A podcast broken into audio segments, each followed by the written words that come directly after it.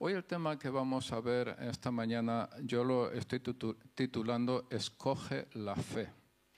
Escoge la fe, ¿vale? Y quiero eh, recordar que hace cuatro mil años una mujer en Oriente Próximo, en el territorio que hoy identificamos como Israel, hizo una declaración que cuando menos llama la atención.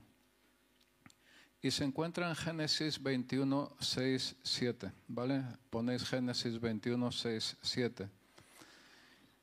Y el pasaje dice, y dijo Sara, Dios me ha hecho reír.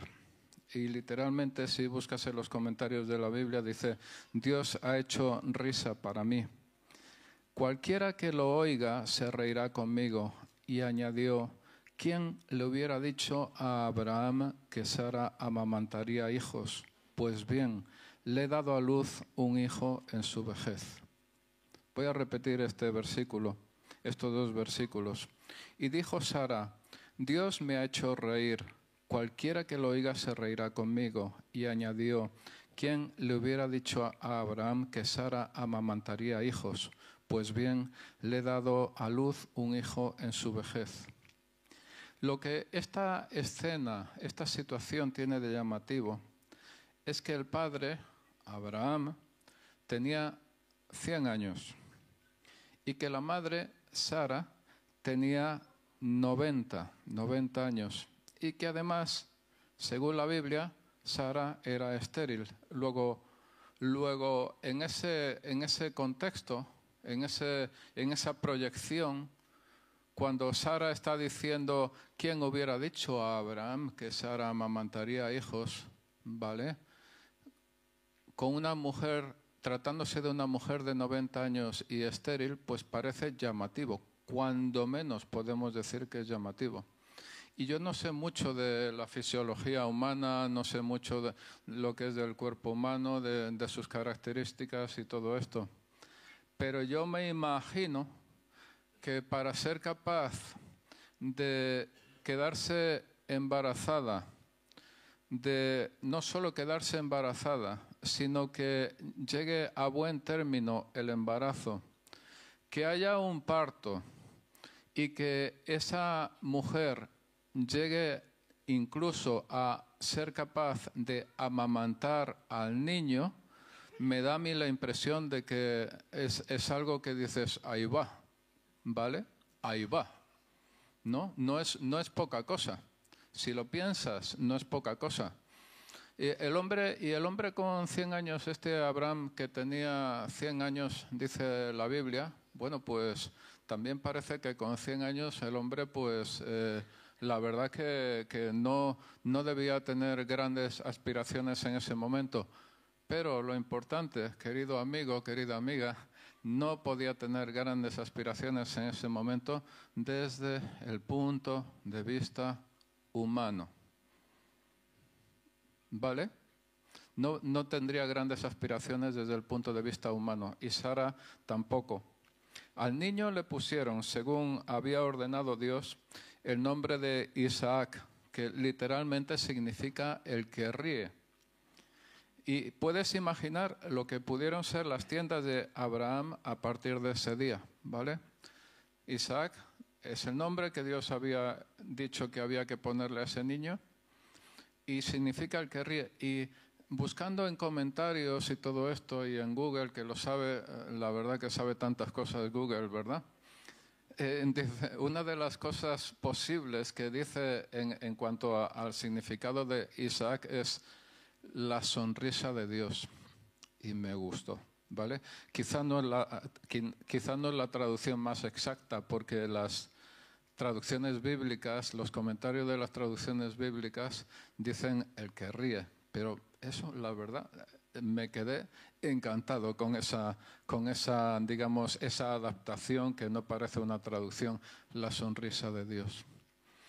Y es que la sonrisa de Dios es capaz de transformar las circunstancias más complicadas y las circunstancias más difíciles y las circunstancias imposibles. La sonrisa de Dios es capaz de transformarlo todo. Por eso por eso eh, el tema de hoy, eh, eh, el tema de hoy que, que he llamado Escoge la fe, es algo que a mí me resulta tan, tan interesante, ¿no? Como sabéis, Dios había dicho a Abraham, él estaba en tierra de los caldeos, el actual Irak, ¿vale? Siempre, a mí siempre me, me- me gusta enlazar lo que leo en la Biblia con la situación actual, con lo que yo conozco, ¿vale? Entonces, eh, Dios había llamado a Abraham desde cuando Abraham estaba en el sur de la actual Irak y le dijo que se fuera de su tierra y de su parentela a una tierra que Dios le mostraría. Y esa tierra era Canaán, la actual Israel. Y fueron muchos kilómetros y mucho tiempo. ¿Sabes por qué? Porque Abraham viajó con todo lo que tenía, con su familia, con su ganado, con todo, ¿vale? Es decir, si tú estás pensando en un viaje de miles de kilómetros hoy en día, estás pensando, según donde vayas, estás pensando en el avión o dices, si voy en coche, pues voy a, voy a, tardar, voy a tardar un pico si voy en coche miles de kilómetros. Puedes hacerlo, desde luego. Pero estás pensando quizá en un avión. Pero este hombre que fue llamado por Dios desde el sur de Irak hasta Israel, fue con su familia y fue con los esclavos que tuvieran, ¿vale? Y fue, y, fue con sus ganados y tenía que caminar, este hombre tenía que, que era eh, el, el jefe, por decirlo de, de alguna forma así, tenía que caminar al ritmo de aquellos que, que tenían, eh, de aquellos que, de aquellos que eran más lentos. Y si iba con ovejas y las ovejas son más lentas que las vacas, que no lo sé, lo desconozco completamente, ¿vale? Tenía que caminar al, a- al ritmo de lo más lento. Y de alguna forma yo también puedo, puedo recordar esta mañana aquella frase hecha que dice, si quieres ir rápido, ve solo, pero si quieres ir lejos, ve acompañado. ¿Vale? No me lo he inventado yo, seguro que la mayor parte de vosotros lo, lo conocéis, ¿no? Entonces Abraham iba lejos y se fue con todo lo que tenía. Y una cosa interesante es que eh, es una pregunta, ¿no? ¿Has oído, ¿Habéis oído alguna vez la expresión un hombre hecho a sí mismo? Una persona hecha a sí mismo, ¿vale? O a sí misma, la persona. Pues eh, normalmente ya sabes que se refiere a alguien que no tenía nada y que ha conseguido convertirse en alguien rico e importante, ¿no? Una persona hecha a sí misma. En, el tema que estamos tratando esta mañana, que lleva por título Escoge la fe, y que nos estamos enfocando en Abraham, quiero resaltar que Abraham nació y creció como uno más, como uno del montón, en una sociedad politeísta, ¿vale? Es decir, donde había un número de dioses indeterminado, una sociedad altamente desarrollada. Nosotros estamos pensando, a veces tenemos la, la, la nariz súper alta pensando que somos lo más de lo más de lo más en nuestra sociedad. Pero la sociedad en la que había crecido Abraham era altamente desarrollada, era, eh, eh, eh, era también lo que he dicho, era politeísta. Se calcula que la población en la que él fue llamado originalmente en Ur de los Caldeos al sur de Irak, repito, podría tener quizá unos 300.000 habitantes, que no es poca cosa, ¿vale? Y este hombre, este hombre fue capaz, era un alguien, uno más en aquella parte, pero fue capaz de dejar un legado, fue capaz de dejar una herencia sobre esta tierra con repercusión para todas las generaciones. Yo quiero, quiero recordar Quiero recordar que en la Biblia aparece que Noé era un hombre justo. De Abraham no se dice gran cosa, ¿vale? Pero Noé fue escogido en su generación para salvar a salvar a una familia cuando iba a venir el diluvio, cuando todo se iba a inundar, lo recordamos, ¿no? Eh, de Abraham no se dice gran cosa. Dios le llama desde el principio. Y en Génesis, quiero también decir que en Génesis 12.2, eh, Dios le dice a Abraham que se vaya del lugar en que se había establecido su padre, de Ur de los Caldeos, ¿vale? Allí estaban todos sus familiares cuando Dios le habló y le dijo a Abraham, quiero, o Abraham, en aquel tiempo era Abraham, ¿vale? Eh, no Abraham, sino Abraham. Quiero que salgas de la tierra de tu padre y que vayas a la tierra que te mostraré y haré de ti una gran nación. Dicho sea de paso, voy a meter una cuña publicitaria, ¿vale? Cuando tú te casas, ¿vale? Si eres novio, eh, o sea, si, si, mantienes una relación de noviazgo con un chico o una chica, o si estás casado hace tantos años, los que sean, ¿no? Hay un llamamiento sobre ti, tanto si eres novio como si estás casado. Quiero que salgas de la casa de tu padre y que vayas a otra tierra, ¿vale? Hay una cantidad de problemas en los matrimonios porque las personas no salen de la casa de su padre o de la casa de su madre que alucináis en colores, ¿vale? Esto solo es una cuña publicitaria. Estoy preanunciando el curso de parejas del otoño que viene, que es pasado mañana. Según ese pasaje de Génesis 12.2, haré de ti una nación grande y te bendeciré y engrandeceré tu nombre y serás bendición, ¿verdad? Acabo de decir, eh, ¿has oído la expresión un hombre, un hombre hecho a sí mismo? Pues Abraham fue un hombre hecho por Dios. Dice aquí Génesis 12.2, haré de ti, haré de ti. Es decir, Abraham nunca pudo considerar me he hecho a sí mismo. Soy, tengo tanto, tengo tal, poder, tengo tanta, eh, mi casa es tan grande, la que sea, tengo tantos rebaños, lo que sea, y lo, lo, mira, me lo he ganado con todo mi esfuerzo, con mucho sudor, con todo lo que, todo lo que eh, no sabes cuánto he trabajado yo por esto. Sin embargo, Abraham fue un hombre hecho por Dios. Dios está diciendo, lo repito, en Génesis 12.2, haré de ti. ¿Qué haré de ti? Una nación grande. Y en Génesis 17.5 dice, te haré, te haré qué? ¿Te haré qué? Padre de multitud de naciones. Un hombre hecho por Dios. Un llamamiento a cada uno de nosotros estamos luchando a veces tanto en la vida por conseguir, por llegar, por avanzar, por ser más, por ser más. Y el ejemplo que nos da la Biblia es ser hecho por Dios. Y lo demás, amigo, no vale. Sí, vale desde el punto de vista social. Que salgas en la tele, vale, de acuerdo, pero a nosotros lo que nos vale es el registro que aparece en la Biblia, ¿verdad? Eso es lo único que nos vale a nosotros. Dios le habló a Abraham y lo que dijo fue muy significativo. En contraposición al hombre hecho a sí mismo, podemos afirmar que Abraham fue un hombre hecho por Dios. Él se puso en manos de Dios para ir a un lugar en el que nunca había estado, con gente que no conocía y que no sabía si eran de fiar. ¿Vale? Que no podía llamar por teléfono eh, a Abraham, a vete a saber quién, diciendo, oye, que, que aquí mis vecinos que me están amenazando, que me siento amenazado.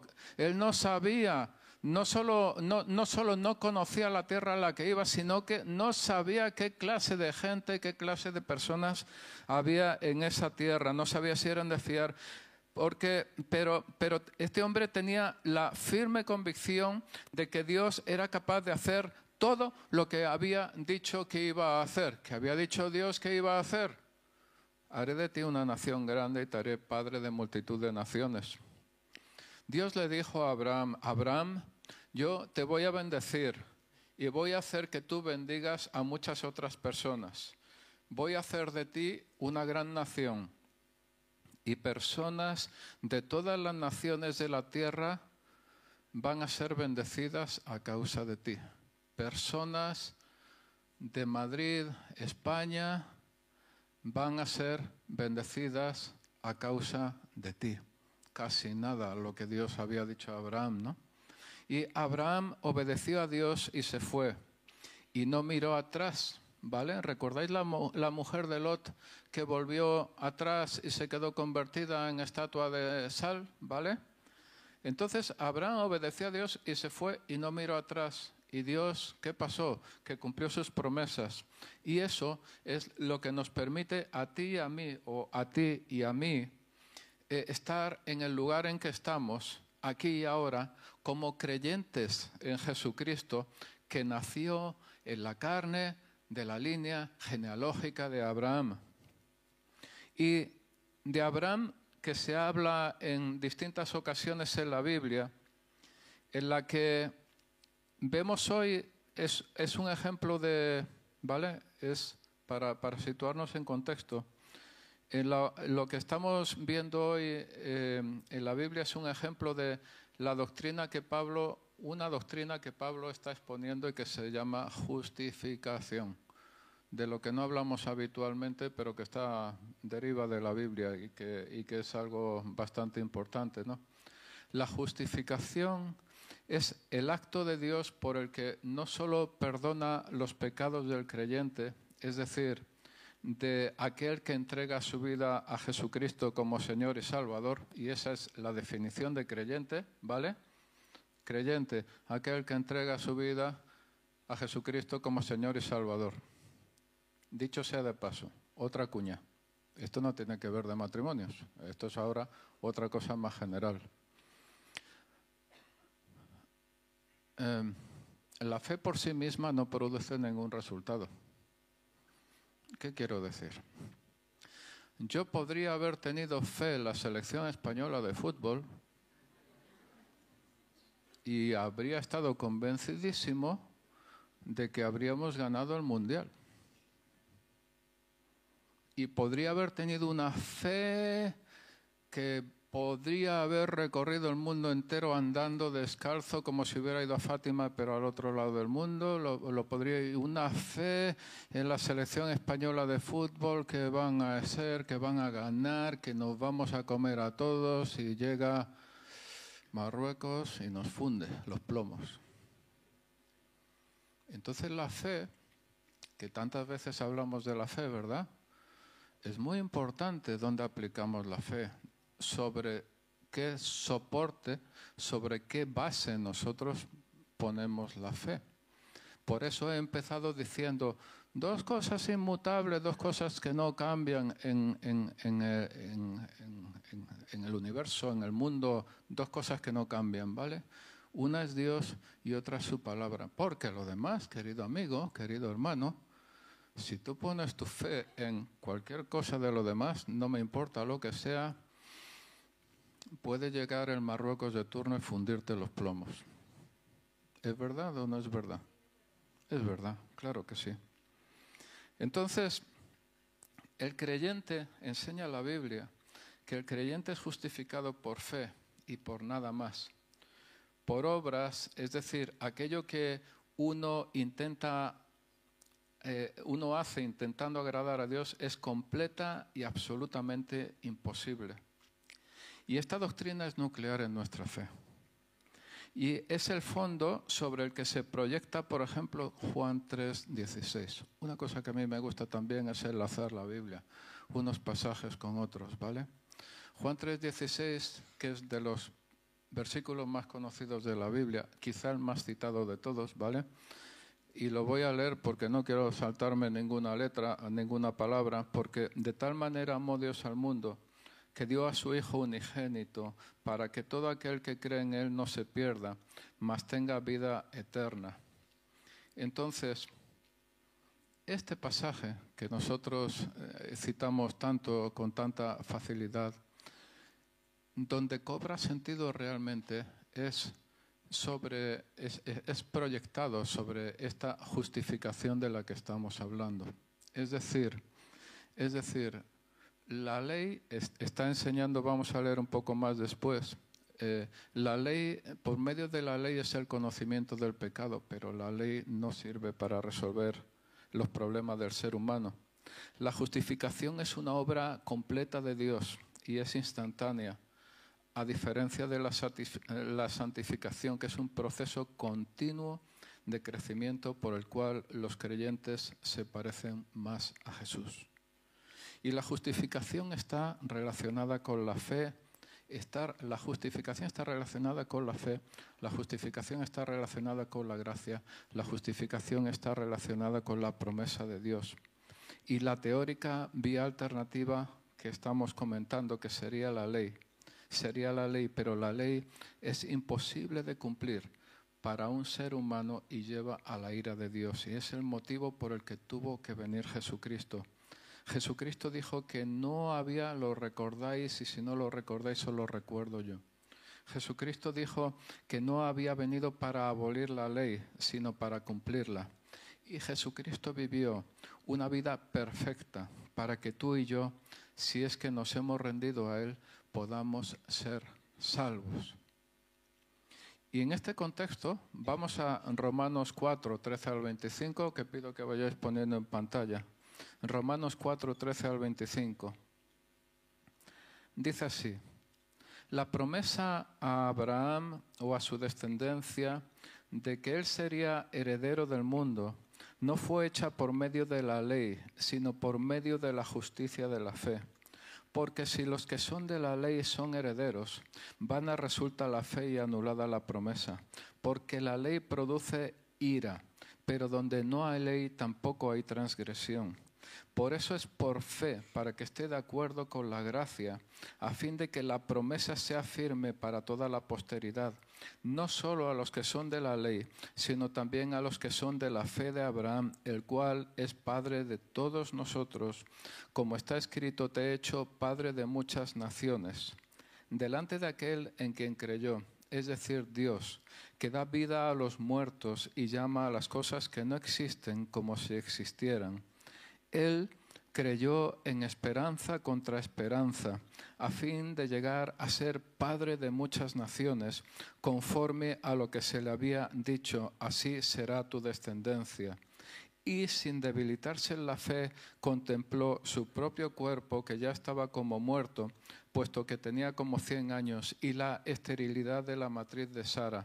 Sin embargo, respecto a la promesa de Dios, Abraham no titubeó con incredulidad, sino que se fortaleció en fe, dando gloria a Dios, por eh, eh, dando gloria a Dios, por lo cual también su fe le fue contada, no, y estando plena, es que tengo aquí notas en medio, ¿vale? Voy a repetir esta última parte, sino que se fortaleció en fe dando gloria a Dios eh, y estando plenamente convencido de que lo que Dios había prometido, poderoso era también para cumplirlo, por lo cual también su fe le fue contada por justicia, y no solo por él fue escrito que le fue contada, sino también por nosotros, a quienes será contada, como los que creen en aquel que levantó de los muertos a Jesús nuestro Señor, el cual fue entregado por causa de nuestras transgresiones y resucitado para nuestra justificación. En Romanos 4:13, que es el principio del pasaje que acabamos de leer, habla de la promesa a Abraham o a su descendencia de que él sería heredero del mundo, que no fue hecha por medio de la ley. En el Nuevo Testamento, la ley se refiere a la situación antigua en la que la gente, los israelitas, consideraba la obediencia exacta a los mandamientos como el camino para ser aceptados por Dios. Y eso incluye los diez mandamientos, recordáis los diez mandamientos, no robarás, no matarás, ¿vale? No eh, eh, tanto, tantas cosas, ¿no? Que diez mandamientos, ¿no? Pero también muchos, incluía también muchos más mandamientos que aparecen en los primeros libros de la Biblia. Y además los rabinos, los estudiosos judíos, añadían otros mandamientos supuestamente derivados de los anteriores. Y el conjunto, por supuesto, era totalmente imposible de cumplir el apóstol Pablo a menudo contrasta esta situación con el estado de perdón que los creyentes ahora disfrutan o disfrutamos por la gracia de Dios. Pero Pablo, el apóstol Pablo, no menosprecia la ley al contrastarla con la buena noticia del Evangelio. Él afirma que ni siquiera sabríamos, esto es muy importante, porque a veces nosotros a veces nosotros, perdonadme, pero abusamos de la gracia. Disculpadme. A veces, a veces abusamos de la gracia, ¿vale? Entonces, Pablo afirma que ni siquiera sabríamos la diferencia entre el bien y el mal sin que la ley nos diga qué hacer y qué no hacer. En este tiempo en que todo es tan relativo, en que, en que tú hablas con una persona y esa persona te va a decir, bueno, eso es verdad para ti, pero a lo mejor para mí no, ¿vale? En este tiempo en que todo es tan relativo, y siento decirte que la relativización se nos ha metido también a los creyentes en el coco, en la cabeza.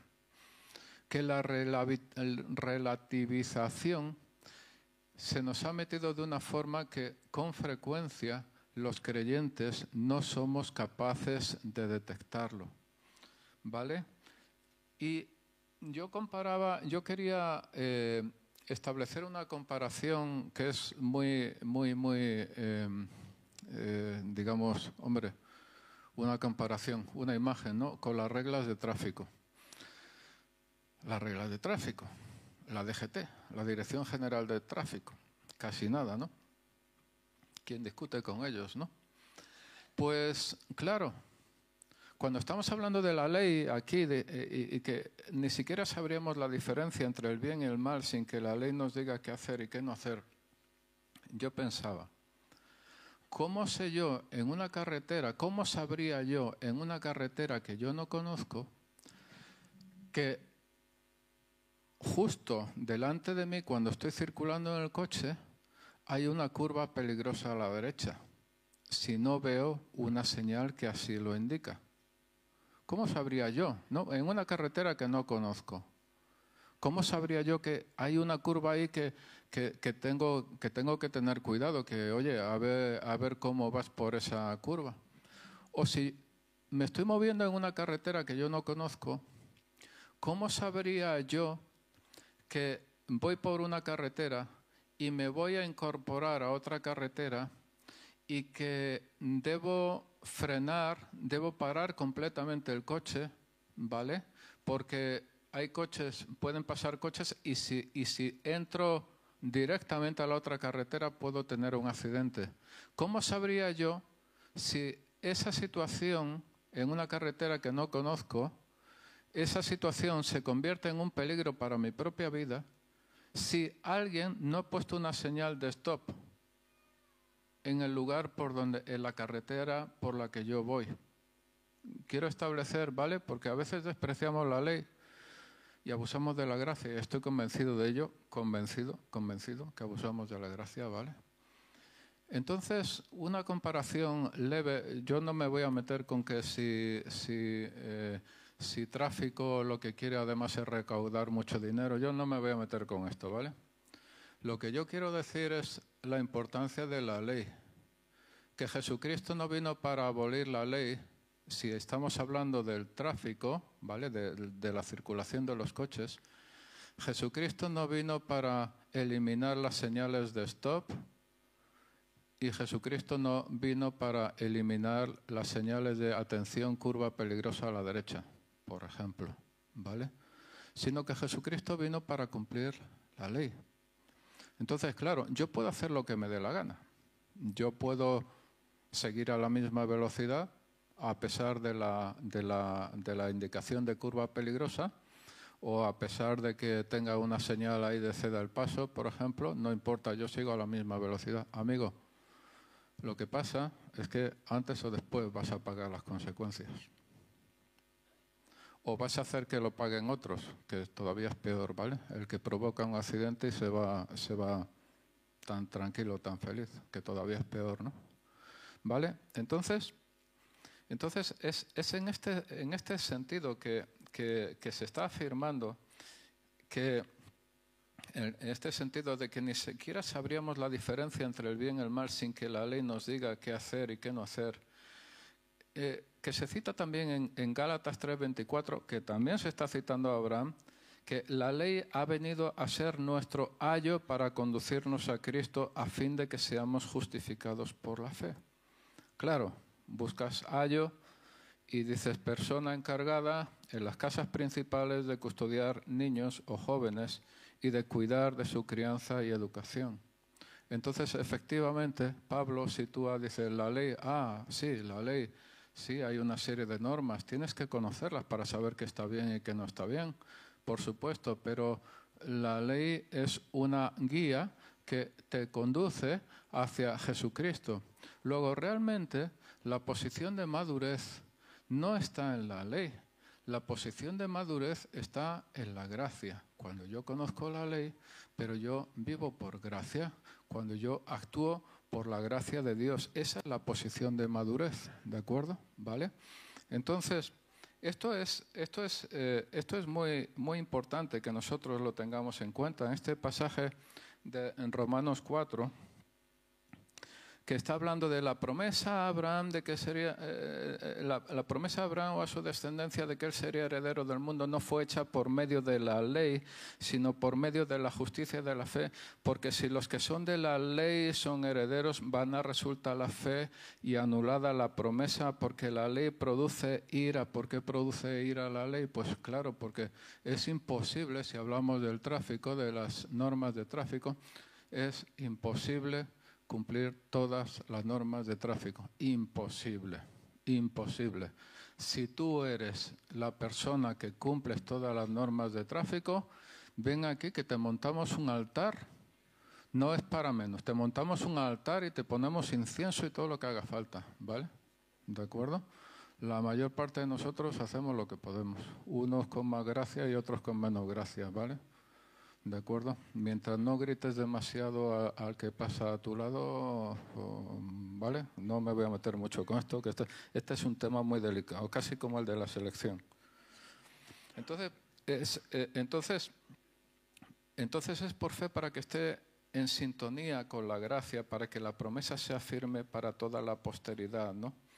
Como esa promesa que dice aquí, como está escrito en el versículo 17, te he hecho padre de muchas naciones, ¿no? que es una cita de Génesis 17.5. Te he hecho padre de muchas naciones. En Génesis 17.5 me he entretenido, cuando preparaba, cuando preparaba esta palabra, me he entretenido buscando las eh, cuando Dios hablaba con Abraham y es, es, muy interesante. Lo he copiado luego aquí en un papel, digo, madre mía, qué cosas tan interesantes. ¿no? Génesis 17.5 dice que, eh, eh, dice, no serás eh, no serás llamado más Abraham, sino que tu nombre será Abraham, porque yo te haré padre de multitud de naciones. Recordáis que Abraham es un hombre hecho, no hecho a sí mismo, sino que es un hombre hecho por Dios, ¿vale? Te haré padre de multitud de naciones, que es la cita que está apareciendo aquí en Romanos 4, 17, ¿no? Y esto es muy importante en el 18 él creyó en esperanza como contra esperanza. Fijaos, fijaos. A este hombre se le había dicho, te voy a hacer padre de multitud de naciones, ¿vale? Y este hombre, que tampoco sería tonto, piensa, pero si no tengo hijos, ¿de qué me estás hablando? Pero si no tengo hijos. Y ahí es donde entra la lucha espiritual. Ahí es donde, donde entra el, el conflicto, porque no puedes dudar que Abraham tenía un conflicto, un conflicto personal consigo mismo y con la promesa de Dios. Dios me ha prometido ser padre de multitud de naciones, pero yo no tengo un hijo. Entonces parece que, ¿y cómo voy a saltar de una cosa a la otra? Y mi mujer es estéril y luego, eh, por, si, por si hay dudas de que si la esterilidad podría, eh, podría ser por parte de Abraham, pues, pues eh, Abraham le, le Sara le dice, pues acuéstate con, acuéstate con, mi, con mi esclava. Y el hombre no se lo pensó dos veces, dijo, dijo esta noche. Entonces, no se lo pensó dos veces. Entonces, no había, no había duda. La, esterilidad de eh, Sara, Sara era estéril y, e iban, contando años, iban, sumando años, ¿no? Entonces, entonces eh, este, este, cuando dice aquí en Romanos 4, 18, creyó en esperanza contra esperanza, que podríamos un poco adaptarlo y decir, contra toda esperanza, en esperanza creyó. amigo, hay aquí personas esta mañana que han perdido esperanza, que han perdido la esperanza en algo, yo no sé en qué, pero en algo, en cosas importantes para ellas mismas. Y Abraham dice contra toda esperanza, Abraham, eh, la Biblia dice contra toda esperanza, Abraham en esperanza creyó, ¿no? Eh, a fin de llegar a ser padre de muchas naciones, conforme a lo que se le había dicho, así será tu descendencia. Y sin debilitarse en la fe, contempló su propio cuerpo, que ya estaba como muerto, puesto que tenía como 100 años, y la esterilidad de la matriz de Sara. Ahora, imagínatelo. La imaginación es un don que Dios nos ha dado como seres humanos. Imagínatelo. Dios le promete descendencia a este hombre. Dios le promete descendencia a este hombre, ¿vale? Y este hombre llega por la mañana, se mira en el espejo, ¿vale? Se mira en el espejo, ¿vale? Luego mira, mira a su mujer, ¿sabes? Mira a su mujer y la tendencia natural de un hombre hecho a sí mismo habría sido, bueno, vale. Pero la Biblia dice que no se debilitó en la fe. No se debilitó en la fe. Contempló su cuerpo, es decir, era consciente de su situación desde el punto de vista humano. Era consciente de su situación. Iban pasando los años y veía su cuerpo que iba, que iba viniendo a menos y también el cuerpo de su mujer. ¿Vale? Pero, sin embargo, respecto a la promesa de Dios, no titubeó con incredulidad. Y este es el tema de esta mañana. El tema de esta mañana es escoge la fe. ¿Vale? Ya lo he dicho no sé cuántas veces. Y este hombre Abraham en Romanos 4 tal como lo estamos viendo. Se vio a sí mismo, vio a su mujer y escogió no debilitarse en la fe y escogió no titubear con incredulidad y escogió fortalecerse en fe, dando gloria a Dios, contra toda esperanza contra toda esperanza. Dice algún comentario que, ante la promesa divina no cedió a la duda con incredulidad, más bien fortalecido en su fe, dio gloria a Dios. Dio gloria a Dios. Hay un pasaje también, hay una parte aquí que, que no, quiero, no quiero saltarme. En el versículo 17 está diciendo que Dios da vida a los muertos y llama a las cosas que no existen como si existieran. Y los comentarios hacen referencia, en primer lugar, eso de que, de que llama a las cosas que no existen como existieran. Los comentarios, en primer lugar, dicen Génesis, recuerda Génesis, la creación, es verdad.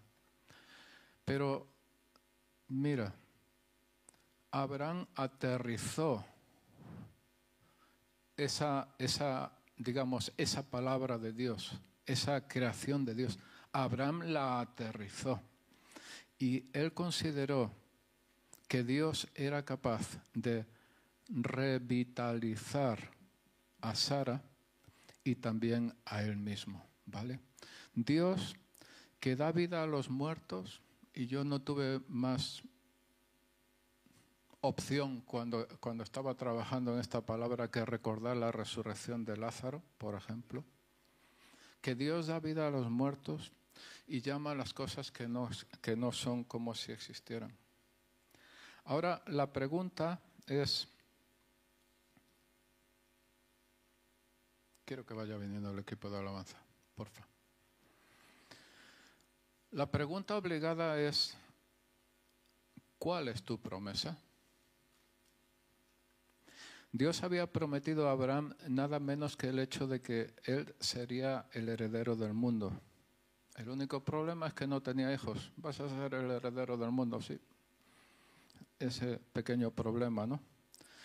Y llama la atención de que aún habiendo tenido un hijo como lo era Ismael, de la sierva Agar, Dios seguía teniendo pendiente, ¿vale? Aún habiendo tenido un hijo llamado Ismael de la sierva Agar, la sierva de Sara, Dios seguía teniendo pendiente en su agenda el cumplimiento de la promesa. Porque el hijo prometido, aquel que abriría la puerta para que Abraham y su descendencia fueran efectivamente herederos del mundo, tenía que venir de Sara. Es decir, no solo a Abraham sino también Sara. Ambos eran depositarios de la promesa de Dios. ¿Vale? Es una cosa que a mí siempre me ha llamado la atención. Pero a Dios no. Sí, Abraham, y siempre Abraham, claro, y Abraham, pero la promesa tenía que venir de Sara. El hijo de la promesa tenía que, que venir a través de Sara. Luego Sara también era depositaria de la promesa de Dios. Desconozco el motivo, pero no valía simplemente un hijo de Abraham. De hecho, de hecho en Génesis poco después dice que se, se volvió a casar con una tal Cetura, creo que se, que se llama, y que tuvo otros hijos. ¿no? Entonces, la pregunta de nuevo es obligada, querido amigo, querida amiga. ¿Cuál es tu promesa? ¿Qué es aquello que Dios te ha prometido de forma particular, de forma privada? Quizá provisión económica para ti y para tu familia en un entorno en el que no acabas de encontrar trabajo. Quizá tu promesa es sanidad cuando has recibido un informe médico en el que dice que algo no va bien en tu cuerpo? Quizá tu promesa es equilibrio en tu mente cuando dependes de medicamentos para seguir adelante con tu vida. Quizá estás pensando que si tú acabas con tu propia vida, de todas formas a nadie le va a importar y es la única forma en la que tú vas a dejar de sufrir. Quizá llevas tiempo casado o casada y no consigues tener hijos. O quizá quieres tener una pareja estable, casarte y formar una familia, pero no encuentras a la persona adecuada. Querido amigo, querida amiga, ¿cuál es tu promesa? A Abraham y a Sara se les había pasado la edad porque Sara era estéril. En aquellos tiempos lo más probable es que se casaran siendo adolescentes. Te los puedes imaginar perfectamente casados, Abraham y Sara, con 14 o 15 años. Perfectísimamente te los puedes imaginar, ¿vale?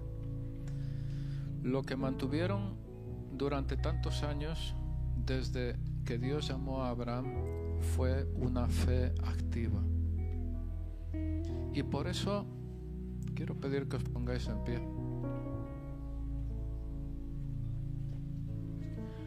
Y por eso quiero volver a la cita con la que he empezado esta mañana, que está en Génesis 21, 7. ¿Quién hubiera dicho? ¿Quién hubiera dicho? ¿Quién hubiera dicho? ¿Será mañana? será pasado mañana, será hoy mismo. ¿Quién hubiera dicho? En esa promesa sobre la respuesta, sobre la solución, sobre lo que sea esa promesa que tú tienes y que tienes que enfocar completa y definitivamente. ¿Quién hubiera dicho? Yo te recomiendo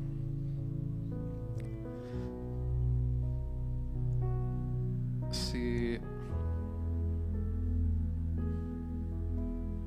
yo te recomiendo que si em, si entras dentro de, de, esta de estas eh, alguna de las cosas que he dicho o, o quién sabe otra cosa diferente cada, cada uno sabe su vida no que lo escribas que escribas. ¿Quién hubiera dicho que está en Génesis 21, 6, 7? Que lo escribas en un post-it, en tu agenda de notas en el teléfono, en tu pantalla de tu pantalla salvapantalla del ordenador, donde quieras, pero que puedas verlo y que puedas cada vez que lo veas puedas ir a Dios y confiar. Sí, puede ser mañana, puede ser pasado, puede ser esta tarde. ¿Quién hubiera dicho, yo también me voy a reír con Dios en nombre de Jesucristo? Quiero pedir, vamos a orar un momento. Vamos a orar un momento.